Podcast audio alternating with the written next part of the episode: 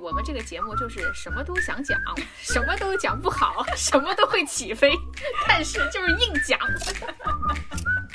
朵拉里斯星，这颗星球是呃，半边是蓝色，半边是红色，蓝色和红色不就是哪吒和和敖丙吗？滚开！他就把这个呃女人呃引到那个火箭上，把它发射走了。这还是个喜剧啊！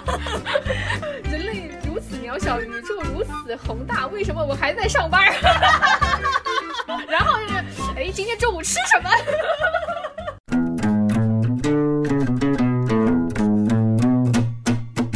喂喂喂喂，呦呦，check now，在录啦，在录啦啊！捞不捞多？劳不劳多？老不老多？这里是唠不唠多，我是二营长 M，我是二踢脚 Q，开唠。Hello，我是二营长，嗨，我是二踢脚。废柴们又来讲废话啦，嗯，想让它变废为宝呀。来，这一期我们就让它变废为宝。嗯，啊，来分享个什么呢？分享一分享我最近看的一本书呗。嗯嗯，对我们这个节目就是什么都想讲，什么都讲不好，什么都会起飞，但是就是硬讲。这这一期我不飞了，上一期都答应大家不飞了，认真的听你安利，听你分享。行，嗯，我也是，我们就这一样东西，嗯，往死里讲。对，好，那给大家说一下这本书吧。嗯，就是大家应该，我我相信啊，咱们的读者朋友们、小废柴们，嗯嗯，应该有不少人都听过，爱看书都听过这个名字。它是二零二一年某办啊最受欢迎图书的第四名，我刚刚查的。叫什么？索拉里斯星。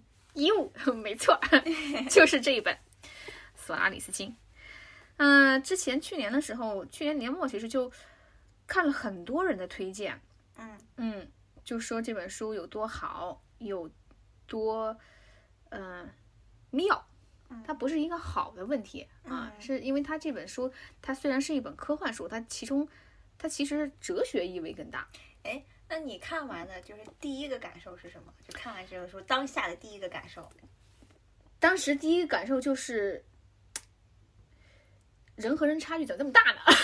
人和人的差距怎么那么大？对，就是为什么同样是人类，呃，这个作者能写出这样东西，哦，哦，但是我们却连想都不会想到的一些问题也好，那就说明嗯很震撼，是吗？对对对，不光是想象力的问题，包括他的一些思考，嗯你都会当时就会觉得，哇，我真是一个活得一无所知的人。我们不是废材吗？对对，就是就是太废了，我也就是坐实了废材的。把人家把有限的时间用在写这种大作上，我们把有限的时间用在闲聊上。啊、当然，我不是一个硬核的科幻迷啊，也不是一个就是呃，说实话，也不是纯粹爱好科幻小说的一个读者，因为有很多人，比如说特别喜欢科幻小说，如数家珍。对这些人，硬核的小说嘛？科幻？嗯，挺硬核的哦啊、包括那个呃，甚至我在这个之前读过的科幻小说，也只有比如说刘慈欣的《三体 啊啊这一类的书，那这跟刘慈欣的《三体》很像吗？《三体》和它完全不是一种类型的小说，嗯，但是有一点要声明的是，索拉里斯星它是写于七十年前，也就是说，嗯，这本书是五九年到六零年期间写的。我的天，你想想看，哇，嗯，就 在这哦个时间，他已经写出了一个相当于是我我我们现在看有一些东西才刚刚实现的一些太空站的东西啊，就科幻技术的东西啊，但是他已经把它写的非常让你觉得是非常真实嗯啊啊啊，说明是有一些东西其实现在已经实现了，对吧？甚至还没有实现，嗯，但是你会觉得未来很可能很快啊就就能实现啊。你想想看，这是一个多么伟大的 想法，就明白了吧？就是嗯，所以这本小说，当然我现在因为我不是纯粹的那种科幻迷，我很难解释它里边的这些理论也好，它的那个呃硬核的物理学的东西也好，嗯啊，但是我就这本小说它本身来说，嗯给我的震撼真的是应该这么说，是嗯，二零二二年或者二零二一年年末，就是我的书排名 number one 吧。啊，对，快快快快来讲，快来讲。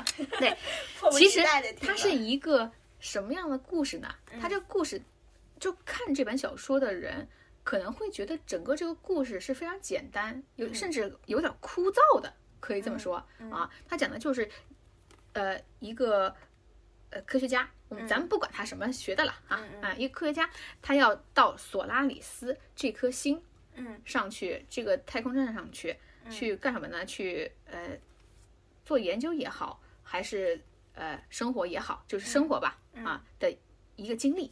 这段时间的一段经历，它只是讲了这么一个故事。就像我们就是前前段时间那个叫什么航天的那个吗，啊，对对对对对。对？但是他们的那个就是在索拉里斯星上那个太空站，它和那个航天的可能有一些区别，就是它是常年驻扎在那颗星上，然后可以生活非常久，很久很久。哦嗯嗯嗯。嗯但是这个不是重点，嗯嗯，重点是这颗星的神奇，而不是说这个站或者站上的人有什么神奇，是这颗星它是一个被一片海嗯就是覆盖的一个星球，嗯呃，可以说是海吧，或者说是液体吧，嗯整个覆盖的星球。然后，嗯，它这颗星球呢是，呃，怎么说，就是是有生命的。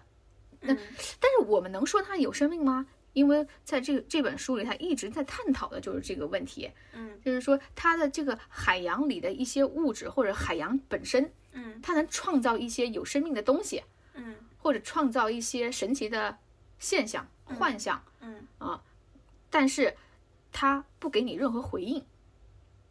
嗯，就是这片海，它我就剧透了啊，不好意思，这又涉及剧透。如果嗯对这本书非常感兴趣的人，我强烈建议还是可以不听。为什么呢？因为这本书一定要去自己看，因为它的文字和我现在讲述的这个故事是两码事儿。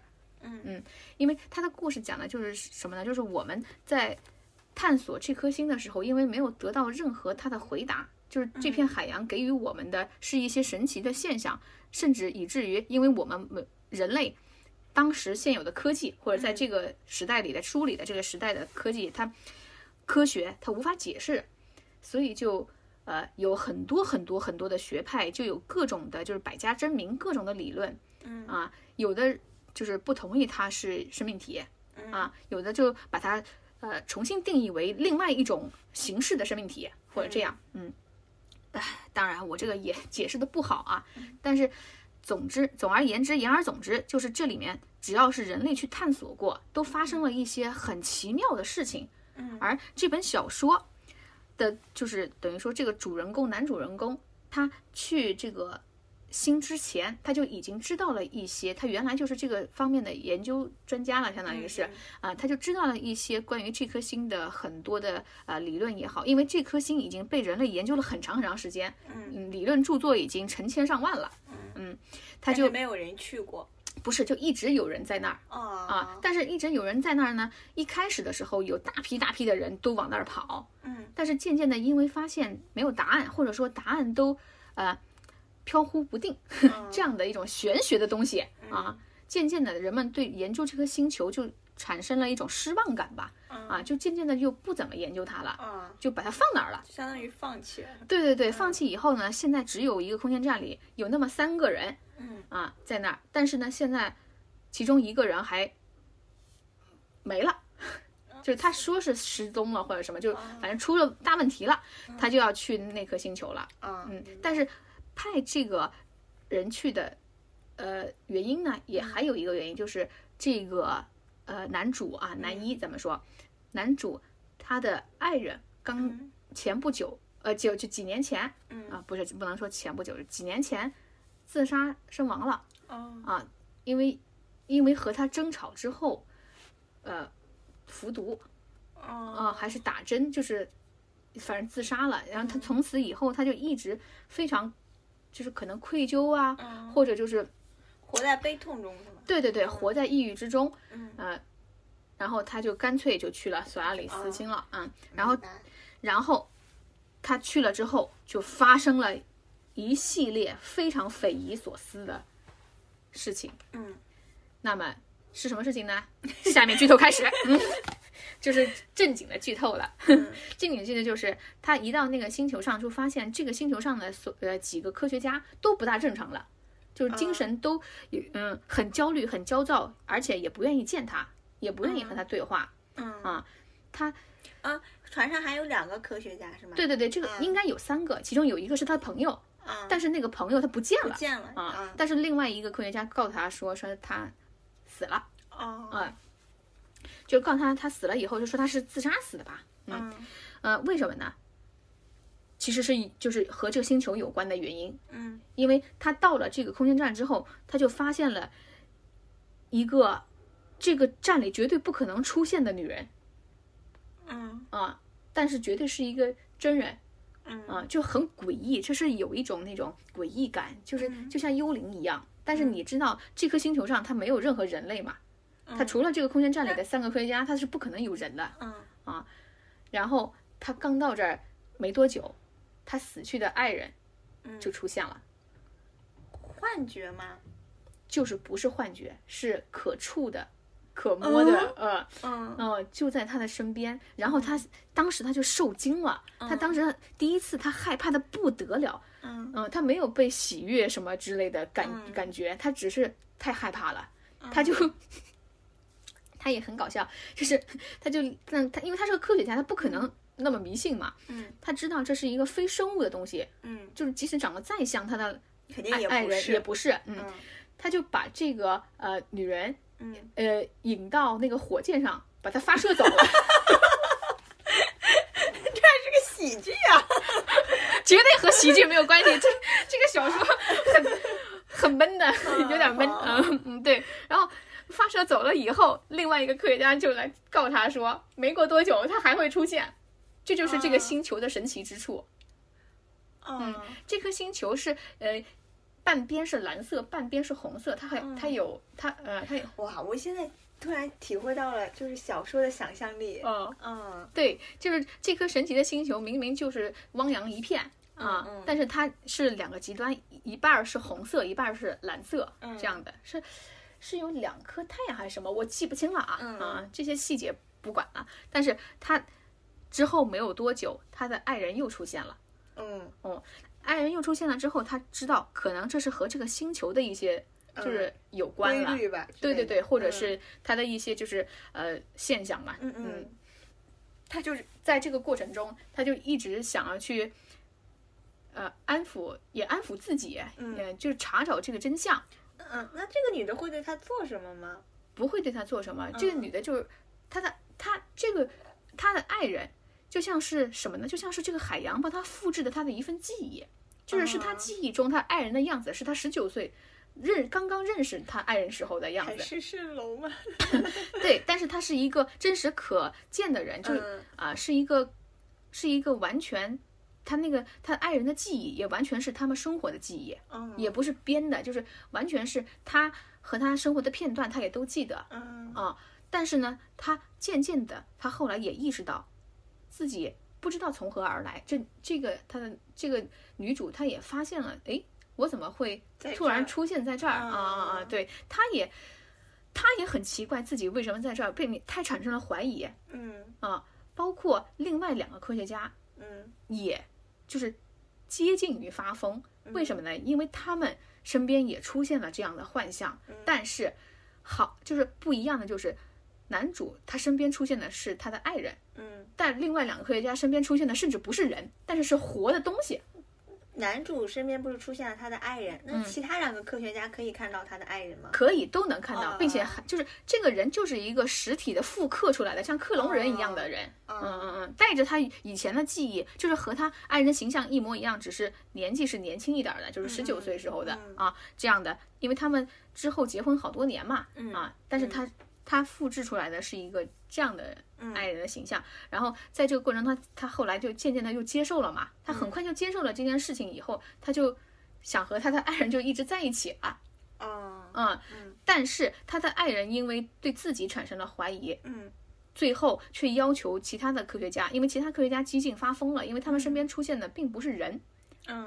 因为他可能就是这片海索拉里斯星这片海，他可能复制的是是一个人，但也可能是你记忆深处特别重要的一样东西。嗯啊、比如说另外一个科学家可能出现的就是一个帽子还是什么，我都记不清了啊，是一个金属帽子还是还是一个什么东西？嗯然后他们就嗯，其那个科学家呢，他就决定一定要把这个现象给抹除掉，嗯因为他认为这个不是很很不正常嘛，嗯嗯啊，这个存在也不对，我也不可能永远的生活在索拉里斯上，嗯。啊，我总之我也会走的嘛，但是我只要离开这个星球，我的爱人不可能和我一起走，因为并不知道他脱离了这片海洋是不是还存在嗯。啊，你也没有办法解，你回到地球上，你也不可能和任何人解释。我我爱人复活了，我老婆复活了，嗯。大家看我媳妇儿在索拉里斯 回归了，对吧？对，嗯，因为他也，他们就当时又是就是沉浸在一种就是悲伤的气氛里，嗯然后另外一个科学家就说，就是干脆我们就他们就想了很多种理论，说用什么方法去去除彻底去除掉这个现象，或者说把这个、把这个人给抹杀掉，嗯嗯，但是但是呢，他一直就比较抗拒。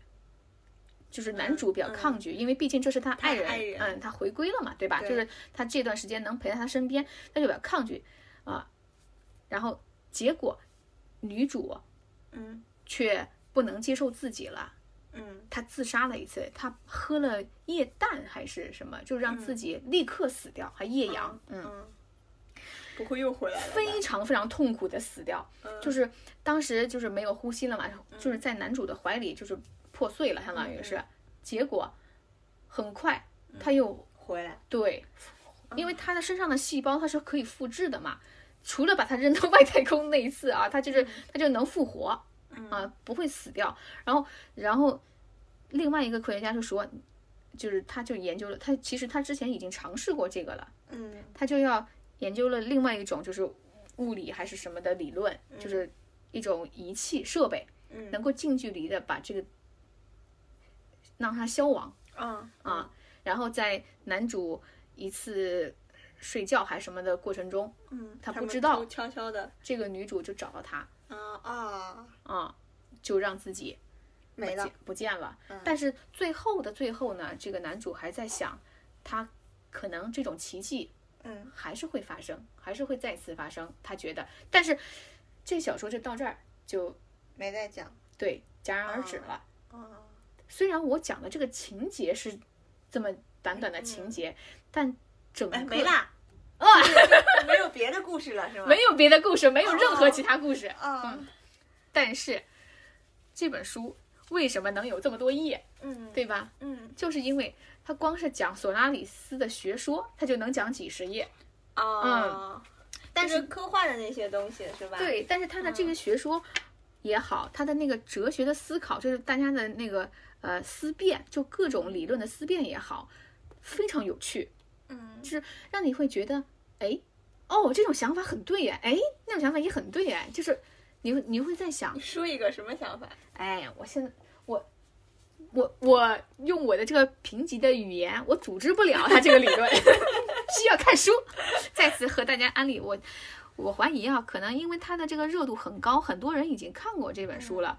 呃，所以呃，有些人可能会讲，觉得我讲的什么玩意儿 啊？哎，你不要在乎这些，我们就是按我们自己的角度去分享嘛。对，但是因为我是第一次看这么呃这么深奥的东西吧，嗯嗯，对于小说来说，就是呃也不是深奥吧，就是我们对这种题材吧，就是科幻这种就没有深入的了解过，也不是那种真正的科幻迷嘛，对吧？对，但是你看《三体》的时候，你也会看到很多它的物理理论，嗯对吧？嗯啊，但是你觉得好像那个，嗯，和它的就是整个大剧情比，它、嗯它是很小一部分。嗯，但这个呢，不是，这个是这个剧情变成了很小一部分，嗯而它的那些理论和思考，就哲学思考，它变成了很大一部分。说一个，我听一下嘛。嗯你讲一个就是例子，让我大概知道一下哦是什么感觉。对我做了一点点的，就是摘要，我来看一下啊。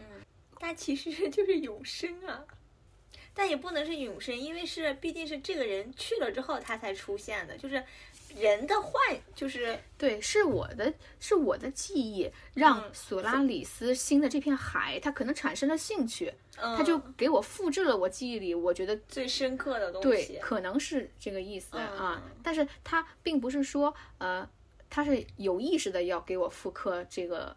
我的爱人，或者是就是不是说我想复刻谁，你就会帮我复刻谁？对对，他他帮我选择了我要就是对，可能我脑海中最深的东西。对对对，一段记忆或者一个人或者一样东西啊。但是呢，呃，索拉里斯新的海就是为什么这么做，没有人能解释。我突然觉得好浪漫啊！对他其实就是你说的特别对，我就觉得特别好，就是说的这一段，就是为什么呢？就是我们虽然未知无知，嗯，但是。他的这种就是不选择性的这种神迹啊，嗯，他给了这个男主一段很浪漫的回忆吧，嗯，至少他弥补了一些曾经的遗憾，嗯嗯，但是当然，他整个这个故事，它其实和呃爱情也好，或者和这个抑郁什么之类的解脱也好、救赎也好，是问我觉得关系不大，不太大。对，他说的应该是什么？是我们人类对于一片。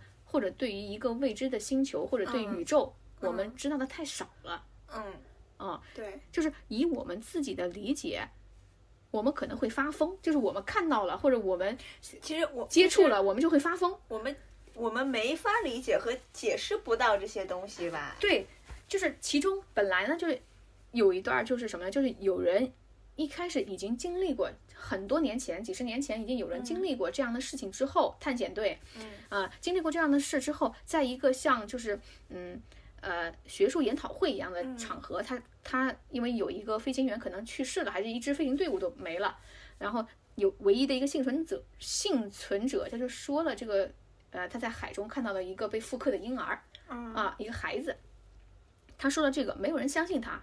嗯，就很长很长一段时间，他甚至他的这一段对话，他的这一段就是在呃公开场合下的这个嗯说的这个事实啊，嗯。嗯都被变成了一个假想，就是说明说这个人疯了啊。当时就他的没有理论可以支持嘛，嗯。啊，其实到现在也没有理论可以支持，呃，只有这个小说就以男主的第一视角去把它写出来。但实际上，他回到地球以后，他不说，没有任何人知道。对对对，嗯，就为什么那两个科学家他也没有向呃地球或者向其他科学组织报告这件事情？嗯，他们只说了这个现象有问题，就这海洋是有问题的，但是他从来没有说过到底出了什么问题。对，嗯，这就是为什么他一到这个星球就看到了一个女人，那个女人是什么人呢？就是他死去的那个朋友，那个科学家。可能记忆中的一个复制，哦，嗯，对，明白，嗯，对，嗯，好，嗯，然后就分享一段其中的啊，嗯，嗯，我来看看，我来感受一下，嗯，我们飞向太空，做好了一切准备，也就是说，准备好承受孤独，准备好艰苦工作，准备好自我牺牲，准备好面对死亡。出于谦虚，我们不会大声宣扬。但有时我们的确会想，我们自己很了不起，而与此同时，我们并不想征服宇宙，我们只想尽可能地拓展地球的边界。对我们来说，有的星球就像撒哈拉大沙漠一样炎热干燥，还有的星球就像南北极一样冰雪覆盖，或是像巴西的丛林一副热带景象。我们奉行人道主义，有着崇高的理想，我们没有征服其他种族的打算。而是只想向他们传授我们的价价值观，并吸取他们的文明传统作为回报。我们把自己看作神圣接触的骑士，而这又是一个谎言。我们寻找的是人，而不是任何其他东西。我们不需要其他世界，我们需要的是镜子。我们不知道该拿其他世界来做什么。一个世界对我们来说就已经足够了，它已经足以让我们感到窒息。我们渴望找到自己理想化的形象，他们必须是比我们的地球更完美的地球，比我们的文明更完美的文明。我们希望在其他世界身上找到我们自己原始过去的影子。与此同时，有些另一面的东西，我们却拒绝承认，拼命辩驳。归根结底，我们从地球上带来的并不仅仅是美德的精华，并不仅仅是人类的英雄典范。我们来到这里，带来的是我们真正的自我。而当对方向我们展示出事实真相时，也就是我们闭口不谈的那部分，我们便无法接受这一现实。啊这好哲学啊！但是你能明白这个意思？我懂了，明白了。嗯，嗯，是吧？就是他整本书探讨的就是这些东西。嗯嗯，和嗯，它不是说呃，就是在一直在围绕着说呃男主的这个爱情故事，嗯。爱人本身，它是围绕着对索拉里斯这颗星球我们的无知，我们尝试去了解它，尝试去接触它，就。是我们还是用我们自己的那种思想还有体系去判别判别别人这个星球是什么样子的，对对对吧？对对，去认知它这个，还是用你自身的这个东西去认知，嗯，是的，对吧？啊，就是判别它与好还是不好，坏什么好坏之类的。对对对对对，实际上就是索拉里斯星他做的一切事情，他出于的目的，并不是我们现在能解释的。但是也有一种可能就是。也不是所有的星球都是完美的，对吧？或者有的星球它就是不好的，就是以我们的这种意义上去思考，对吧？嗯，啊，我觉得刚才有一句话说，就是我们好像抱着一种什么，就说我们去和别的文明去，对吧？相互接纳碰撞，其实不是。嗯，对，人家没嗯想接纳你，人家人家不 care 你，管你是想说什么的。嗯，大家想说滚，对，就是这片大海，就是很很大、很美，或者很、嗯或者很壮阔、很辽远。嗯，但是他有没有思想，或者他的思想究竟是什么内核？嗯呃，他也不想向我们展示。他，嗯，就是以这个男主最后他对这片大海的一些探索和思考来说，他认为他是一个像婴儿一样的生物啊、就是婴儿的行动不一定是呃有目的的，嗯就是我看你的记忆好玩儿，我拿来当做一个玩具啊，对对对，嗯我来玩玩一下，就是啊，对对对，就是我我我也不是出于折腾你的目的，也不是嗯出于吓你的目的，也不是出于要和你交流的目的，我只是看到，比如说我看到一个发光的球，嗯我有这个能力让这个发光的球变成十个，我就把它变成十个，我管你开不开心呢，就这个意思吧，嗯这嗯。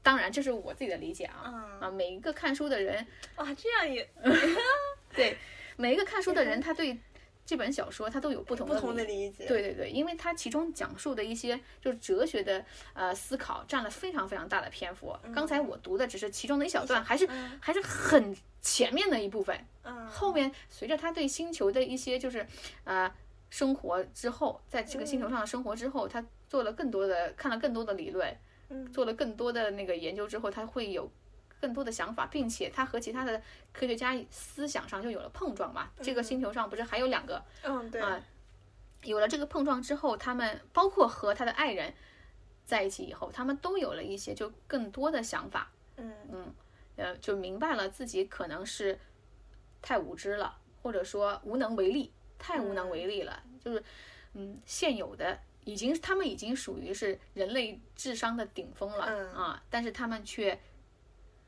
不能对这个星球，呃，做任何事情啊。也解释不明白，也看不明白，也搞不懂。对吗？对对，就是这颗星球，它允许你啊、在它的身体上，我这么说啊，嗯。允许你在它的身体上开发，允许你在这个其中探索嗯。啊、甚至允许你破坏它的某一个部分，因为他们甚至尝试了一些武器上的嗯。啊，去改变，比如说这个大海或者嗯炸一个洞什么之类的这些东西，他们都做了这些尝试，这个星球都默许了。嗯啊，但是他就是不给你任何回应，嗯，他他没有，他他就他就不在乎，嗯嗯哇，这个太哲学了，我的天！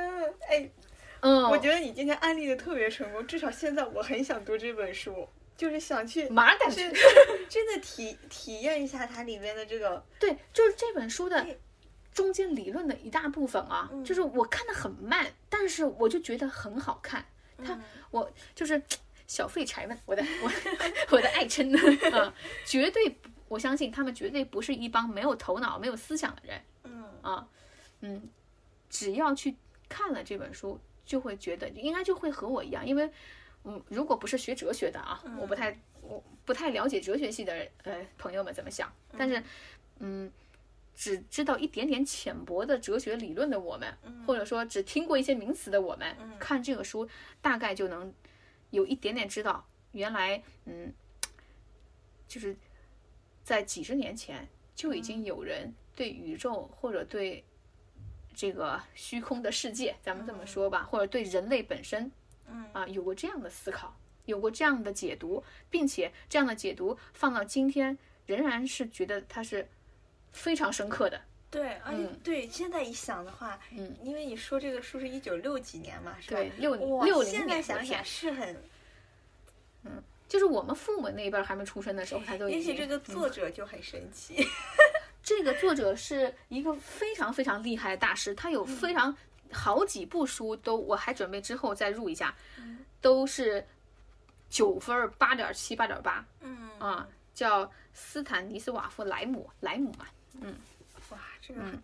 很很很厉害，很厉害，对，但我不清楚他是不是小众的作者啊，呃，因为我看这一类书，我是我是看别人推荐我才会看，我之前没有去找过这一类书，但是我现在想看一下他那个未来学大会，然后呢，我就说一下，嗯。索拉里斯星在很久很久很久以前被一个大导演嗯，拍成过电影，我也一起看了。那个大导演是谁呢？大导演是那个呃塔可夫斯基，你知道吗？呃，嗯，或者他拍过什么？因为我一般都不记名字，伊万的童年，你知道吗？就是你看，呃我在想乡愁，你听说过吧？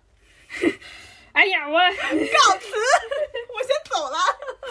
对不起，其实我也就只知道这两部，因为《伊万童年》我是看过，但是我后面的我真的也没怎么看过。但是我知道它是一个在呃专业的那个呃电影爱好者、影迷们，嗯包括学院派的那些就是嗯、呃专业的人士嗯，眼中非常非常了不起的一个大师。嗯，好好，大师，好对知道了。嗯，对，因为毕竟他也是很很早早期的一些就是他拍的好吗？这个电影拍的好吗？嗯，应该说他把能表达的他都表达了，他尽量都表达到了。他肯定是改编嘛，因为这你也知道，那个年代他不可能能把这些科幻的所有东西他都能表达出来啊，就是那些，嗯嗯，非现实的嗯啊，但是他已经尽量去用一种，呃，可以拓展想象力的镜头，嗯。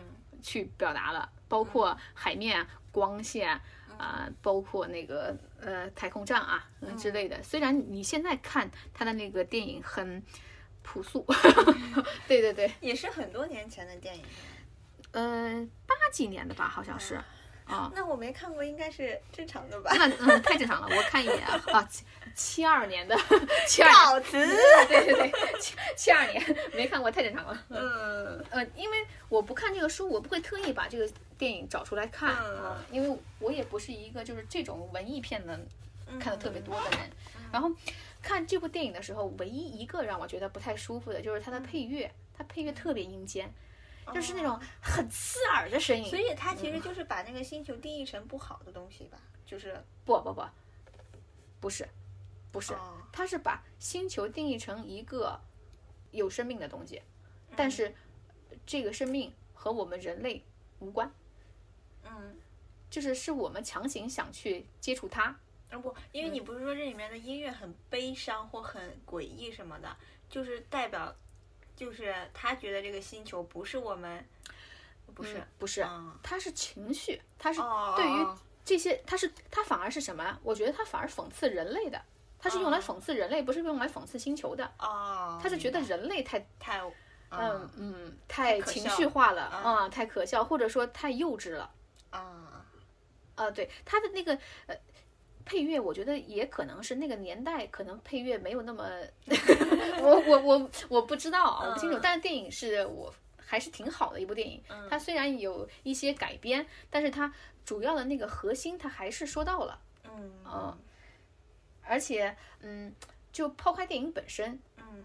还是因为这本小说写的太好了，所以它当然这位电影大师他就能呈现出大概他的其中的一些东西了、啊。并没有毁了这部小说。没有没有没有，这电影拍的非常好，就是嗯，除了音乐的某些部分有一些音乐的部分不好之外，它的镜头拍的很好，飞向太空。飞向太空，对，飞向太空，但是我还是强烈建议看书。对，因为就书更有意思。因为看书可以让你无尽的幻想，到底这个索拉里斯星是一个什什么样的，嗯嗯，对。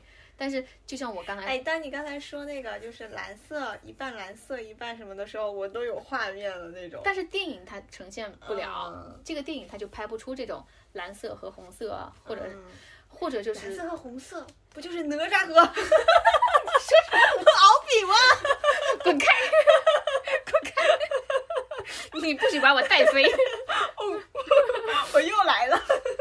对，哦嗯，虽然我们这个已经算不上蹭热度了啊，嗯。对于这本书来说，因为它被很多人已经都嗯强烈的、详细的安利过啊。嗯。但对于我来说，嗯、因为最近又很忙，真的没有什么时间看特别长篇的故事，我都在看短篇小说嗯。啊，然后看什么悬疑的、侦探的那种小说，然后就这这一本，我就觉得是近期里面的 number one，特别特别好看。